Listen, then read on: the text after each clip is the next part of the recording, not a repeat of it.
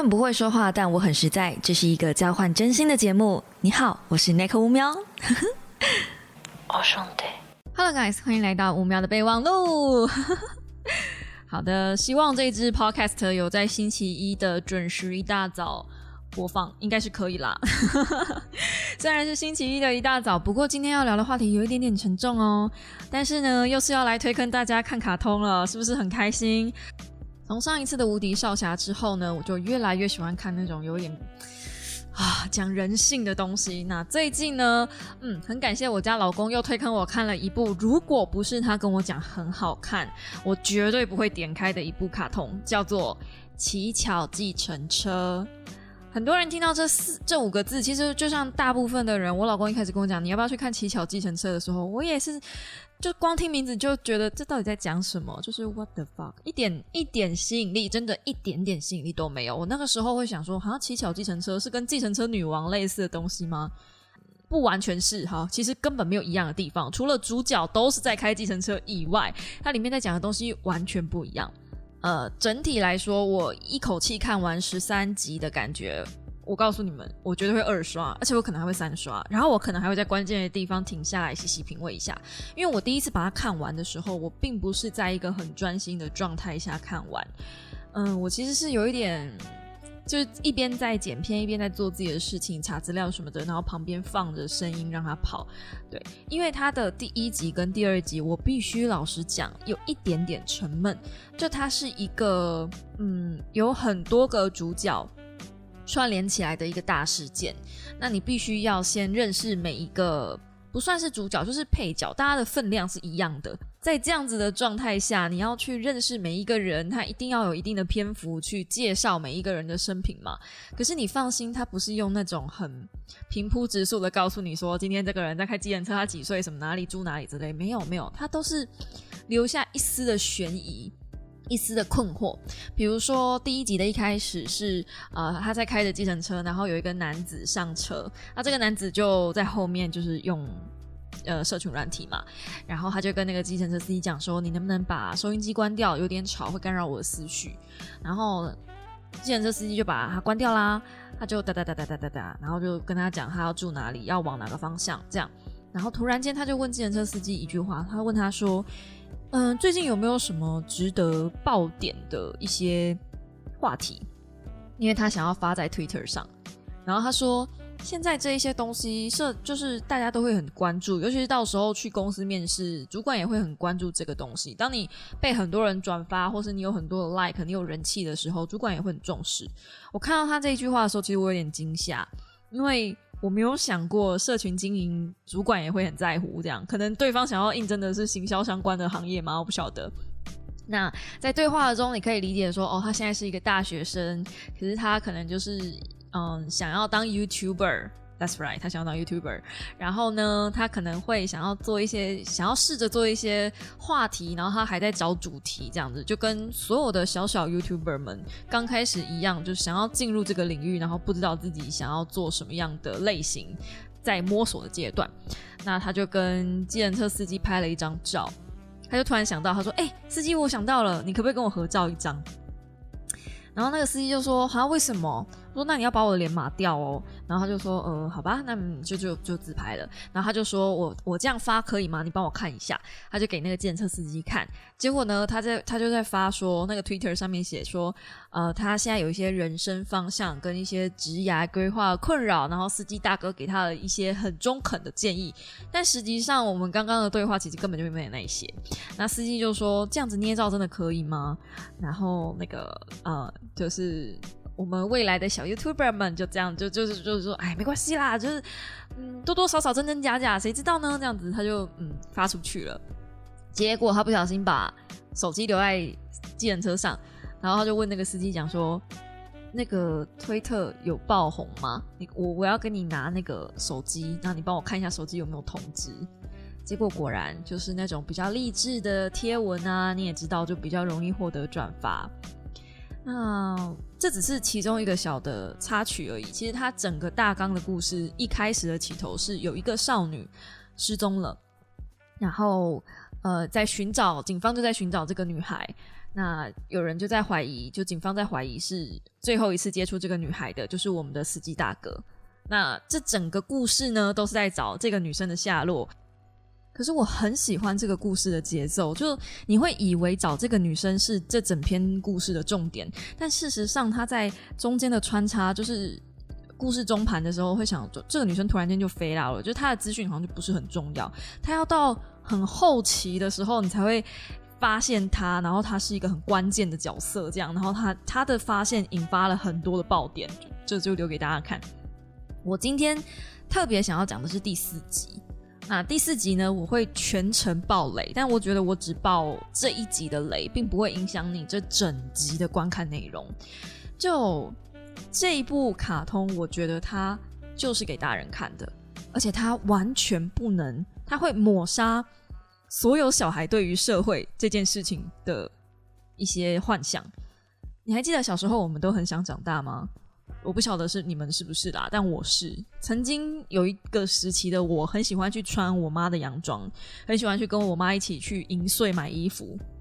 那时候十几岁吧，你们要想一个十几岁的少女，少女吗？十几岁的小女孩，然后去那种就是三四十岁。的熟龄层的那个地方买衣服，你就知道那个是一定会出事，而且是出大事哦。因为那个时候我非常非常想长大。那我觉得如果太早给这一些小孩看这一部剧的话，他们会可能会想说，我们永远都不要长大，好不好？吓都吓死，直接缩回去这样。那第四集是我整部看下来里面我冲击力最大的一集。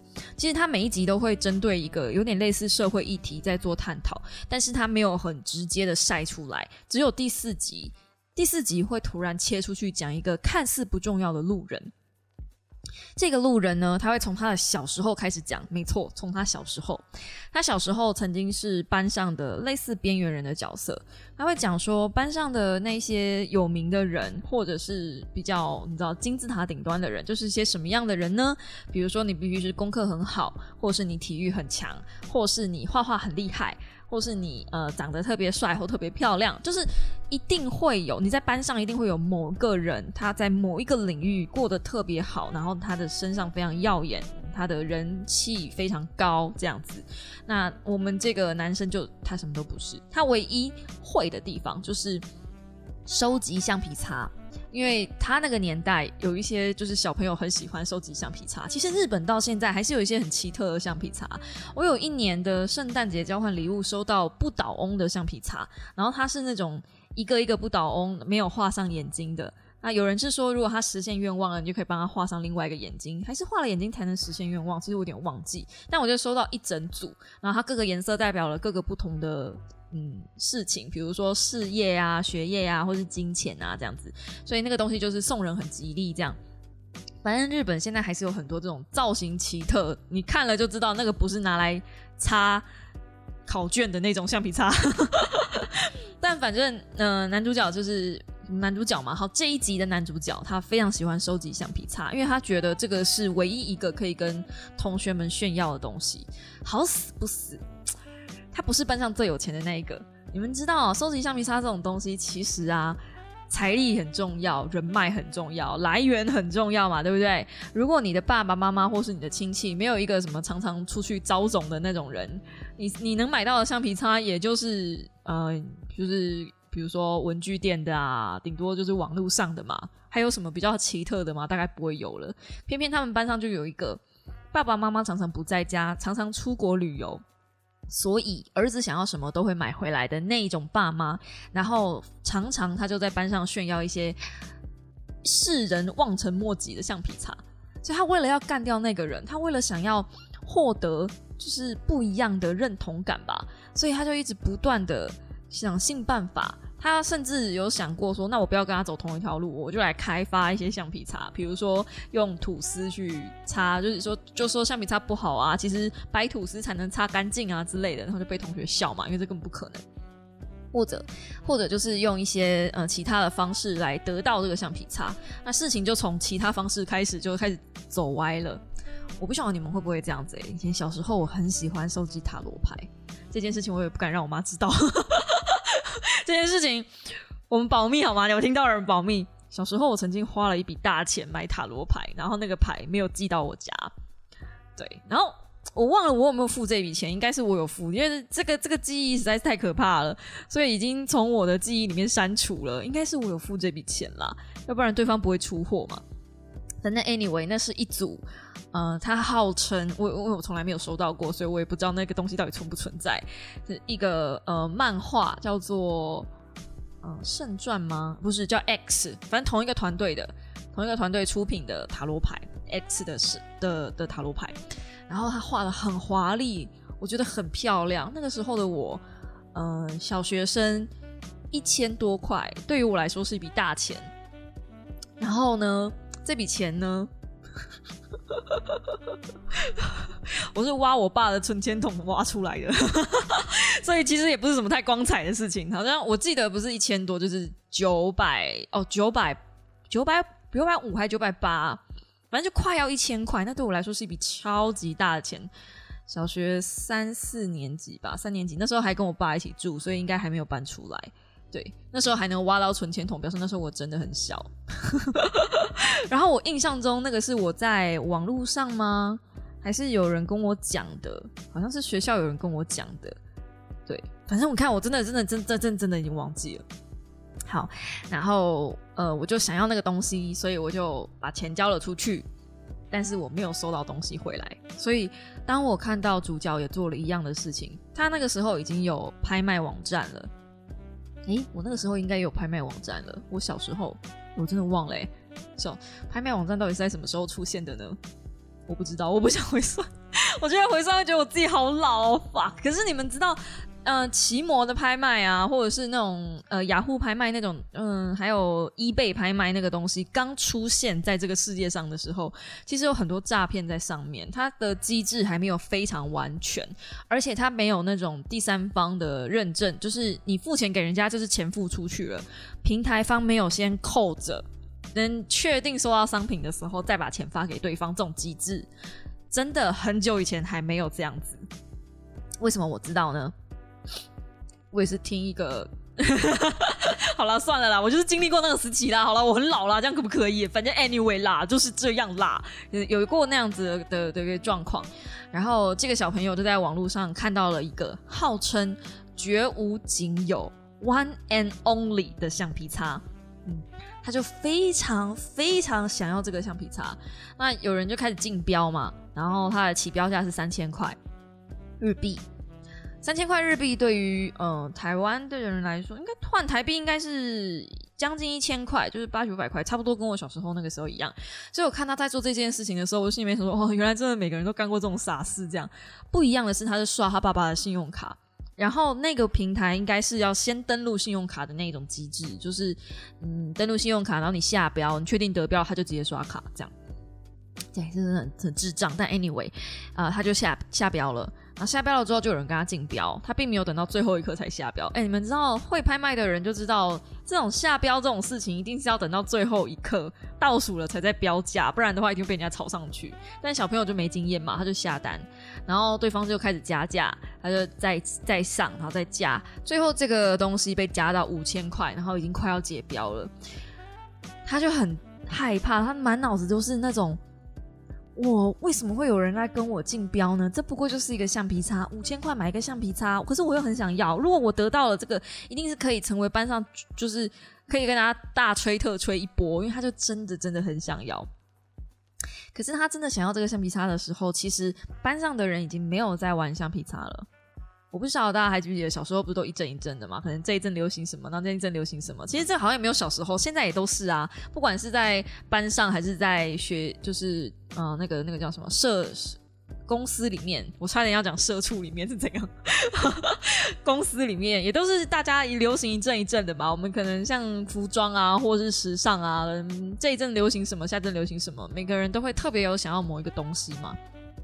所以他就觉得说，如果我能得到这个 one and only 绝无仅有名人的橡皮擦，是个很有名的人的橡皮擦，那也许我能够就是炫耀一下，然后大家会对我得到那个敬敬仰，嗯，敬仰的那个心情。对，但是他又得不到，就是你知道五千块，所以他最后怎么办呢？他就写了一万块，然后倒数几秒了，他真的很害怕被人家再往上加，所以最后他多打了一个零。是的，你们没有听错，他花了十万，嗯，十万日币买了一个橡皮擦。然后那个平台并没有先扣着你的钱再付款给人家，那个平台基本上就是十万刷下去之后就等对方寄东西来。然后等了一个礼拜没来，等了一个月没来，他知道他自己被骗了。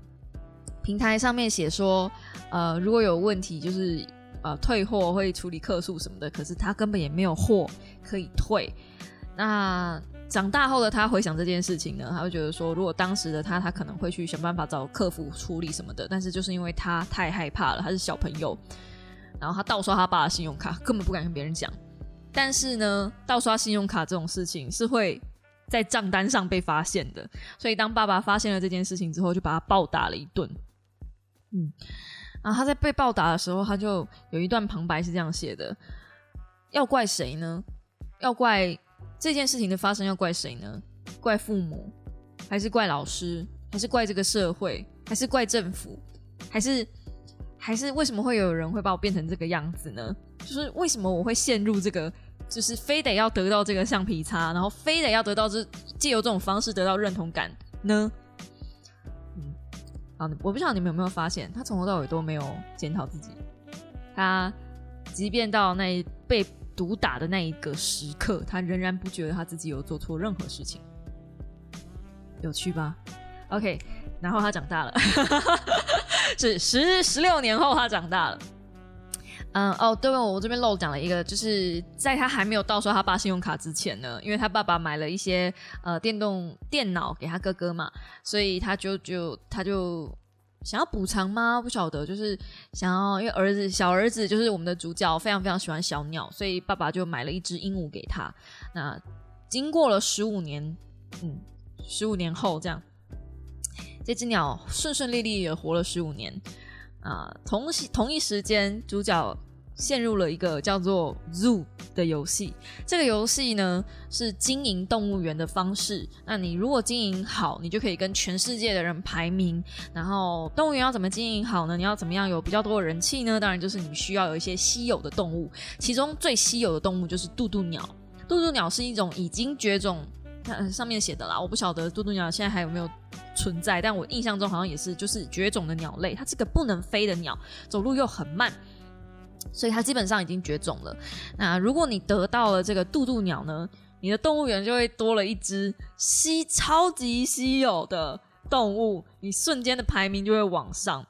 那主角在这一段过程中，他就是类似像是收集橡皮擦的心情。他原本没有想要花任何的钱，但是因为他很想要渡渡鸟，他就想说：那我先氪个五百块日币看看好了，就抽抽看。嗯，没抽到，但是抽到了一个也算稀有的动物，好，他就想说，哦，那这次运气不好，然后呢，就这样子玩玩玩玩玩，到最后等他发现的时候，他已经花了，嗯。我忘了他剧中是写多少三三百万吗？还是一百五十万的日币在这上面？反正有巴哈的神人在旁边打弹幕，我印象太深刻了。我我我看到弹幕我吓死，大概是一万一百五十万台币左右，就他已经花了这么多钱在这个游戏上面。你们不要想不可能，其实黑羽最近才发了一支影片，说他在 FGO 这个游戏上已经花了七十万的台币。那不要说黑羽，其实我老公也曾经有一年花了将近六十万、六十二万吗？就他有拍一支结算的影片，诶，有那么多吗？没有没有没有，他是他是花了六十四单，六十四单，我想一下多少哦。好的，我出动了小算盘算了一下，六十四单大概是十七万左右，就是因为那个 FGO 有涨价，这个游戏呃后来有涨价一下下，所以大概是十六到十七万左右，就我老公一年可以花在这个游戏上的钱是这样。那黑羽算了三年嘛，就他好像是从二零一九年算到今年二零二零年。二零二一年，可是二零二一还没过完哦。你们要知道，大概是两年半左右，他花了七十万。所以我真的觉得这个，呃，他说他自己这三年下来花了一百五十万台币，我觉得是有可能的。就如果你今天是一个课长级人物，大家都会说这种叫做课长级。嗯，课长级人物花在游戏上的钱是不容小觑的。你们还要再继续小看宅经济吗？继续小看游戏圈吗？我跟你讲，游戏圈这些仔仔们的消费能力才惊人，你知道？当他为了要一个游戏角色保五的时候，他的那个毅力是不容小觑的啊！今天神挡杀神，佛挡杀佛，一单抽不到，十单一定有，十单没有，我二十单一定有。那种毅力跟就是你知道，而且。最神奇的就是啊，你在刻这个单的时候，你是没有感觉的。你用手机刷卡是没有感觉的，FaceTime 这样子就是就是看一下卡就刷进去了。那个说有多可怕就有多可怕。那给各位参考一下，我其实目前氪最凶的游戏呢。花最凶的游戏，以前是《猫咪大战争》那个游戏，我真的花很凶。可是那个游戏我大概就控制在五万左右，而且后来因为有主持猫战的主持人，所以我已经我有把这个游戏花在这个游戏上面的钱，我大概有打平回来，也没有赚，就是打平而已。因为你们知道，他们没有给我太多钱，那一集的主持费才两千多块，是能是能贵到哪里去的？但是，呃，如果是呃，就是 FGO 的话。FGO 我真的目前为止还没有到五万，大概三万以内。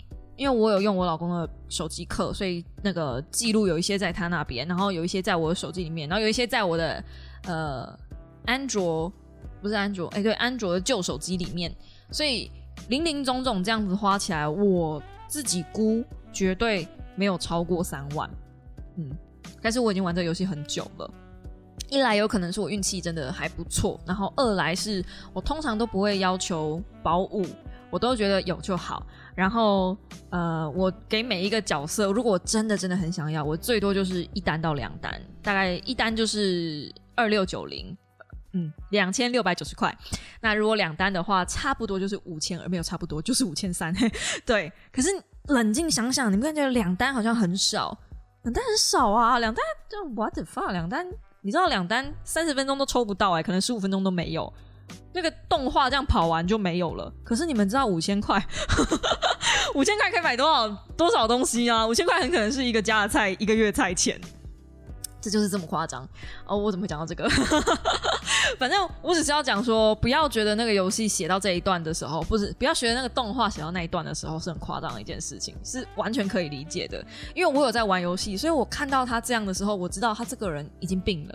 他是一个嗯收集癖非常非常强烈的人，然后他的目标，他需要这个东西才有办法让他活下去。那你可以看到他的一些。就是日常的所作所为啊，行为啊，其实他不是一个太受人注目的人，可是他非常需要别人肯定他，他非常非常想要获得注目。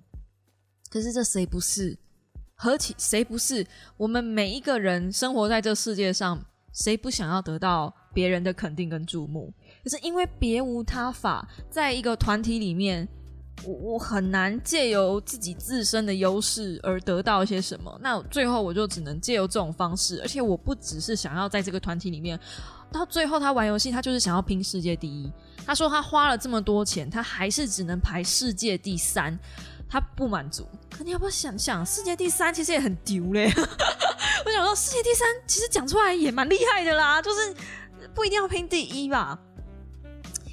嗯，另外一部电影叫我每次看到这种这种人格特质，我都会想到，呃，那个叫什么《霍元甲》那部电影，他就是每次都要拼京城第一，京城第一，然后所以才会导致最后家破人亡，才会惹到很多人这样。然后最后当他放下的时候，呃，不是说要打什么世界第一吗？可是他其实已经放下的时候，他其实反而得到的是一种超脱。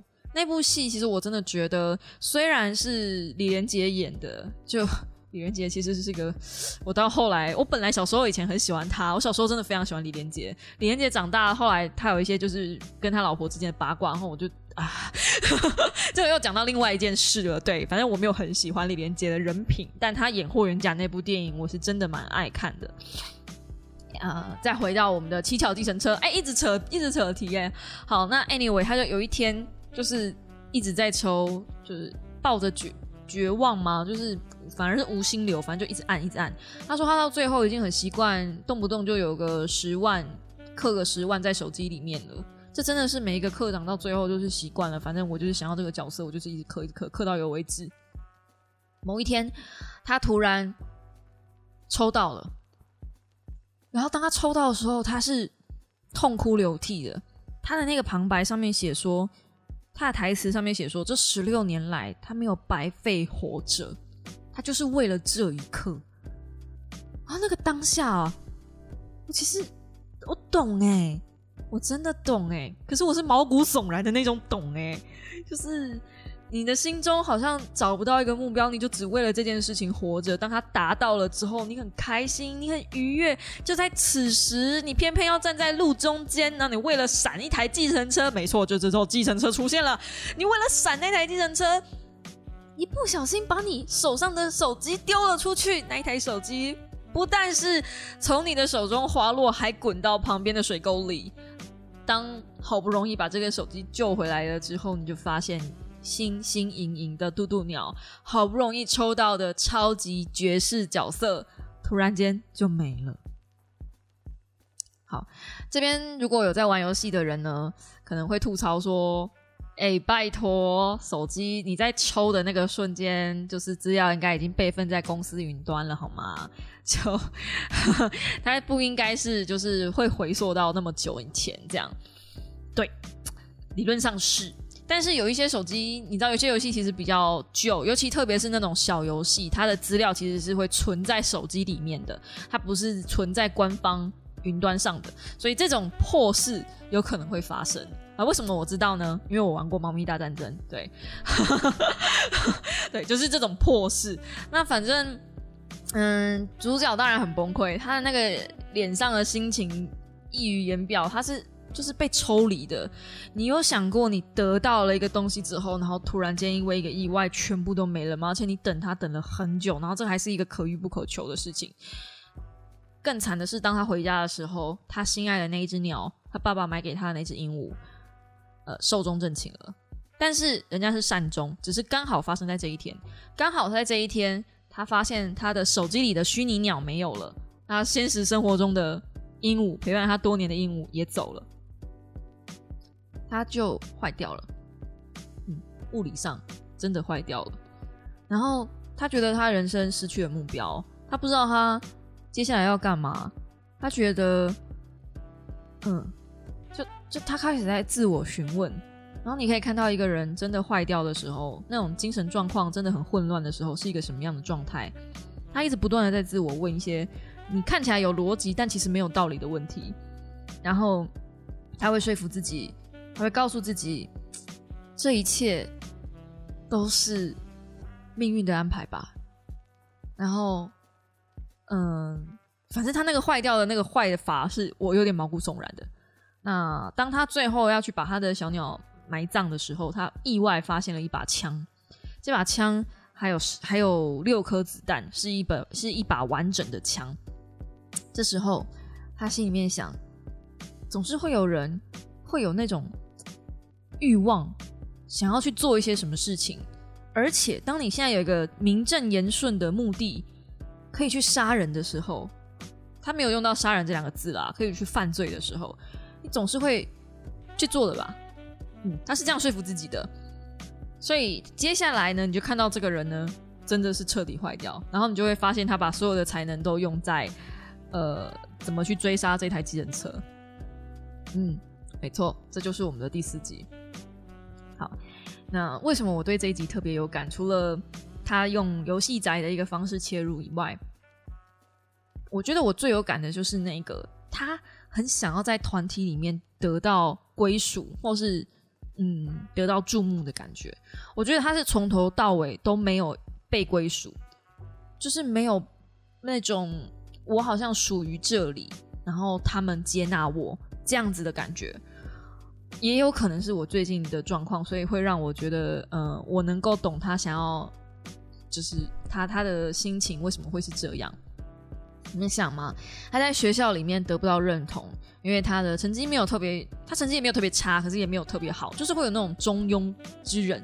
他就是中庸，体育也中庸，成绩也中庸，表现都平平，然后又不善跟人交际的话，其实就很难跟谁有什么接触。那你要说在家，在家很明显，你看，你如果有去看的话，他哥哥的房间里面有一大堆的模型，然后哥哥有电脑什么的，相较他什么都没有。很明显，爸爸妈妈的偏爱就是在哥哥身上，不是在他身上。他要一只小鸟，他还是嗯去拜托来的。可是哥哥很明显就你知道应有尽有，而且他用他哥哥的东西还会被他哥哥打，就是嗯对就是这样。所以呃在家里也找不到归属感。那你说出社会呢？去工作了呢？呃，我从他的房间里面观察，他应该是自己一个人住，住外面，然后房间也小小的。那在公司里面呢，他是游戏公司，然后桌上堆了乱七八糟的东西啊。平常就在公司吃泡面，很明显没有女朋友嘛。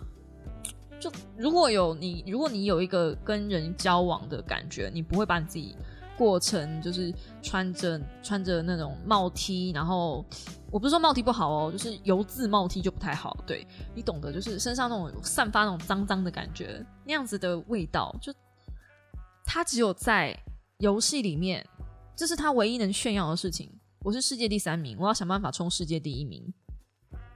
那某一天晚上，有一台计程车冲撞我之后，就剥夺了我的目标，所以我接下来的人生目标就是杀掉你。就完全能够理解他的一些心态转变，啊我自己也很害怕变成那个样子。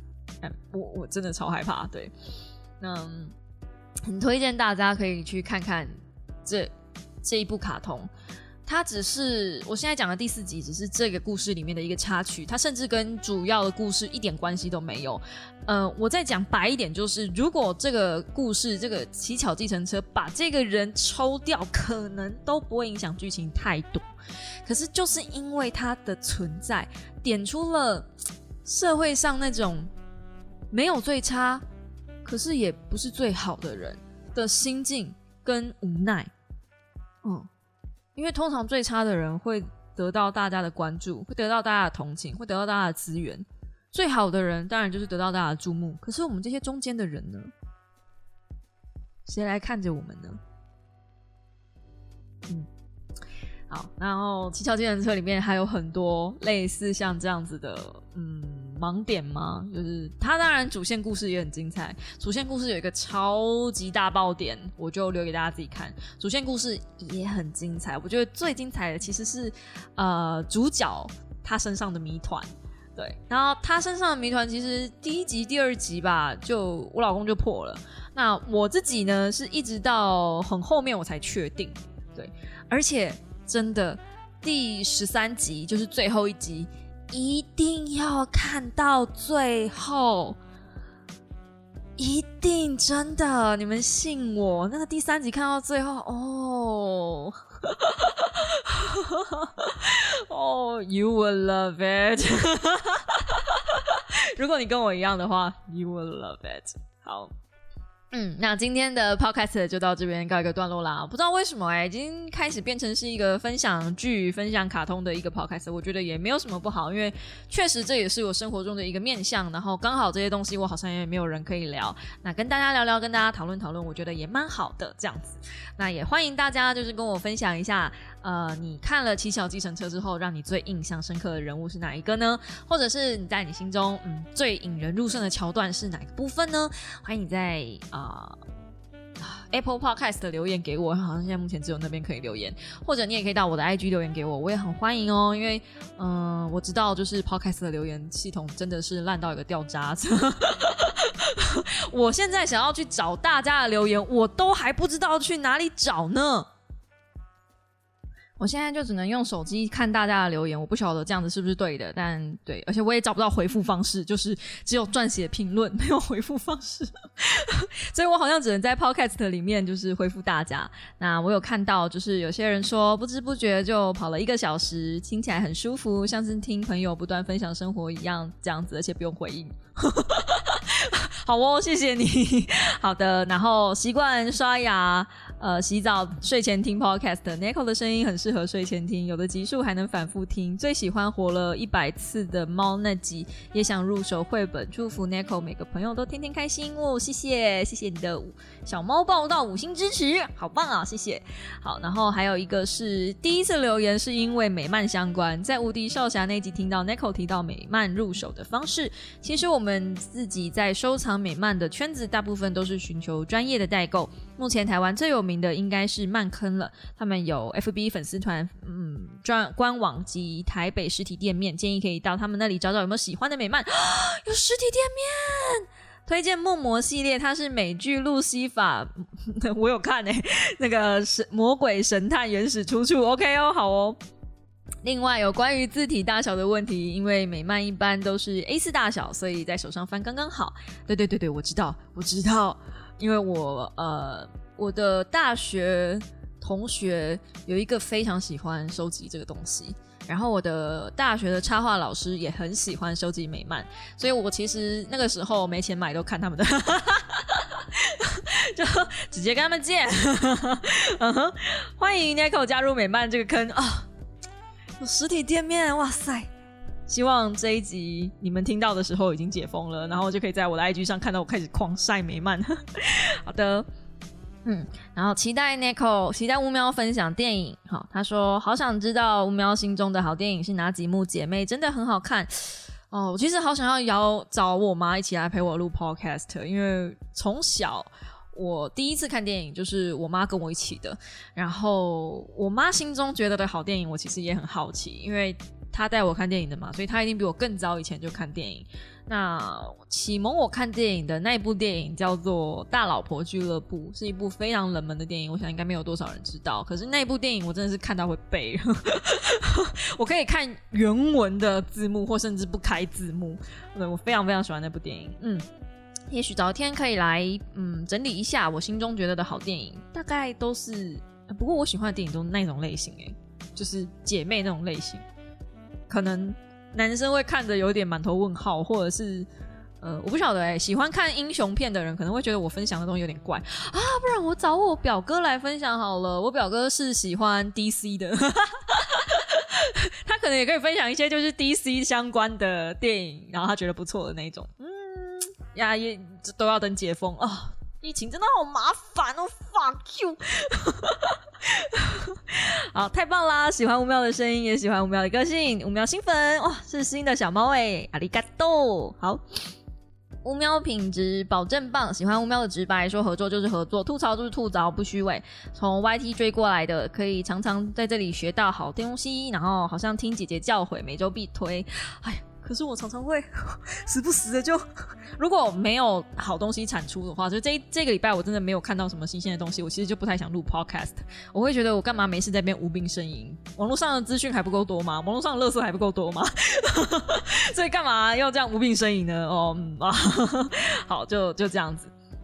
OK，好，然后那太久以前的我就不回了，但是就谢谢大家，你们的留言我其实都有看到，这样。啊，我在看，我看到一个东西是，哎，蛮值得的。这一篇我讲一下好了。他说回馈的感想，真心快乐的是认真想一想，到三十岁以后慢慢去追求。我是从小规划生活的人，没错，就是个老灵魂。三十岁以前在建筑基础上花光力气，在现实压力减少后才重拾学习这个嗜好。此时不考虑实际有用，只是单纯想学。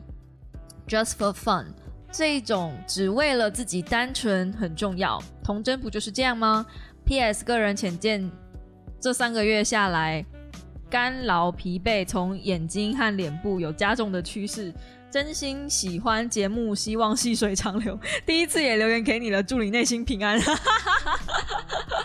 好好吧，那既然都讲到这个份儿上了，哎呀，就必须要跟大家说一件小小的事儿。我不晓得这这个这一集。你们还有没有人听到这里？嗯，我忧郁症复发了，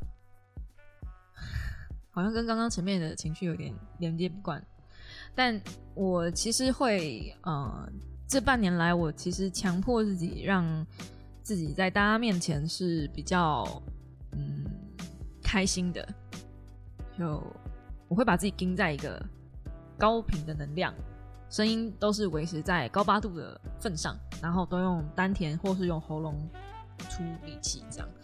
嗯，光是承认自己，光是说出我忧郁症复发了，我其实就已经在哽咽了。我不知道你们有没有听出来？对，那嗯，这个复发其实来的有一点突然，然后呃，我也很久没有陷入这个状况了。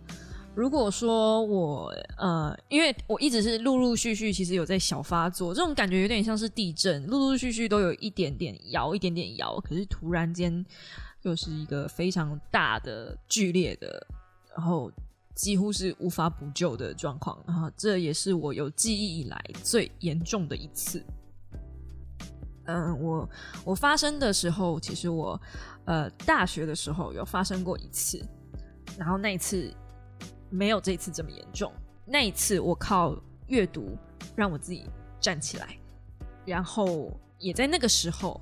我重拾了阅读这个兴趣，一直到今天，就是书对我来说是一个比较像是不会背叛我的老朋友，对。然后所有的作者们对我我来说，就有点像是在天上跟我讲话的星星。嗯，我一直都是这么想的。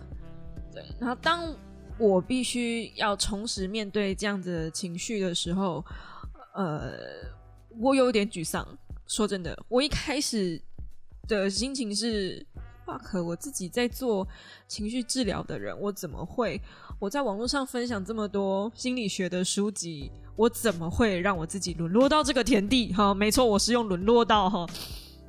但事实上是忧郁症这个东西，有人说忧郁症不会好。就有一派说法是这样，那我觉得忧郁症不会好这件事情，是因为人脑的思路没有转变，就你的思考逻辑不会变的状态下，你的忧郁症当然不会好啊。就是你你不管在面对某什么样的环境，你如果都用同一套逻辑去思考的话，你忧郁症当然不会好啊。可是我觉得我今天是，我知道我不能用同一套的逻辑去思考的状态下，我仍然复发了。嗯，我就觉得这个已经不是我思考逻辑的问题了。我要面对的是一个更大的挑战，然后这个挑战我没有办法跟任何人说我现在的状况，因为我答应不能说。那，嗯，我也怕这个面向，就是在小猫们面前你们会担心，但是。我只能说，你们担心其实也解决不了任何问题。嗯，事实上就是这样，所以我其实也不希望你们担心。我好希望我能够快快站起来，可是你们要知道，越是有这种我想要快快站起来，就越站不起来。这跟抽卡其实很像，就是你越希望快点抽到一个角色，其实就越难抽到。嗯，真的，我我那。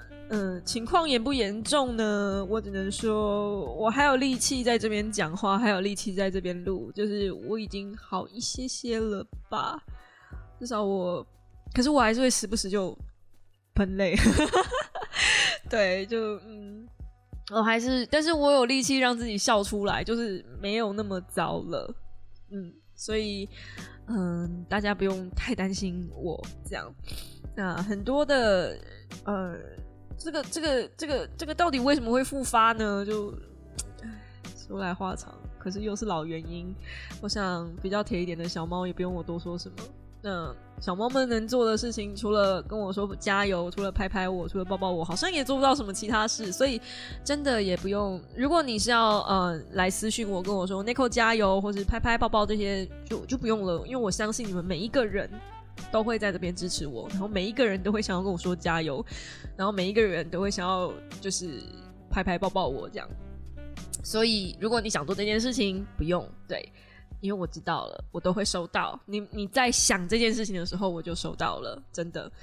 嗯嗯，我 对，就是这一些言论对于我来说，只会像是一个我必须要逼迫我自己更快站起来的那一种压力。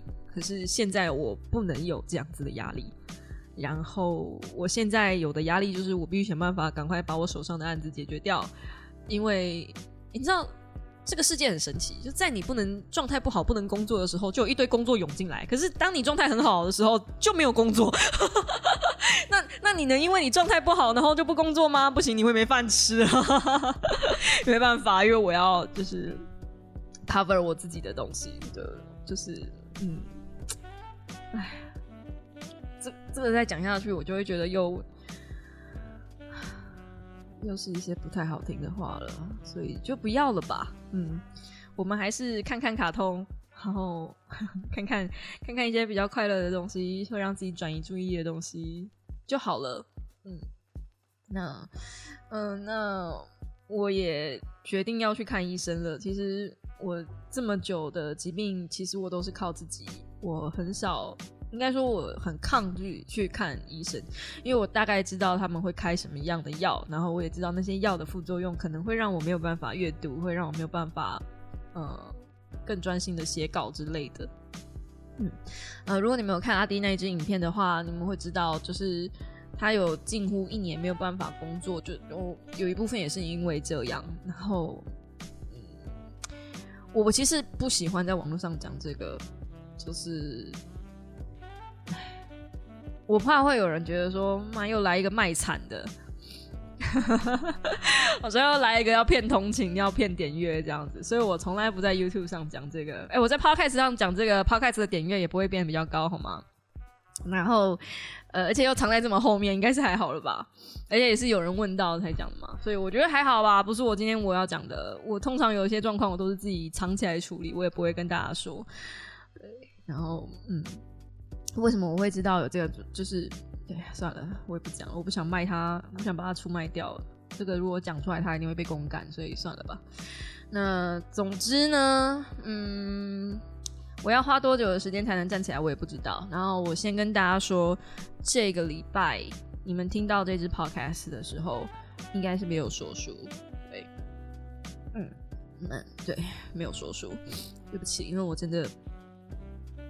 一个字都看不进去，我不晓得你们能不能理解这样的感受呢？其实自己也很不能理解，这真的是我第一次这么严重，好像疯子一样，讲着讲着就会哭出来。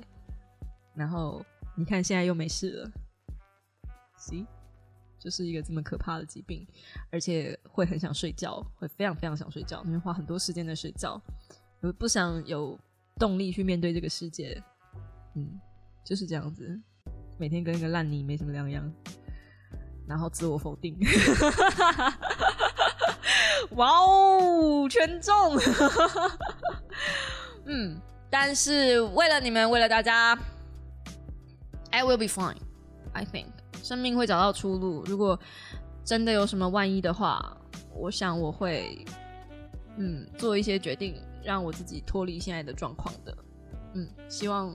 希望我不要，希望我不要下那个决定，太太痛了。我很抱歉把大家的星期一搞成这样。我希望听到这里的时候已经是星期二了。你们应该不会一口气听完吧？会有人一口气听完吗？应该不会吧。好的，我们就嗯，下个星期一要分享什么呢？不晓得，但是就敬请期待吧。我们就下个星期一，Nico 五秒的备忘录时间再见喽。没有时间，下个星期一五秒的备忘录时间再见喽。哎，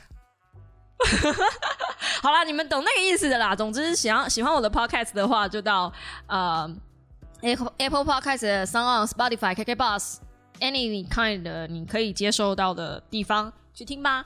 那留言的话呢，基本上我就是只看 Apple Podcast，或者你要到 IG 找我也是可以的哟。嗯，我们就下礼拜一同一时间再见啦，大家早安。拜拜。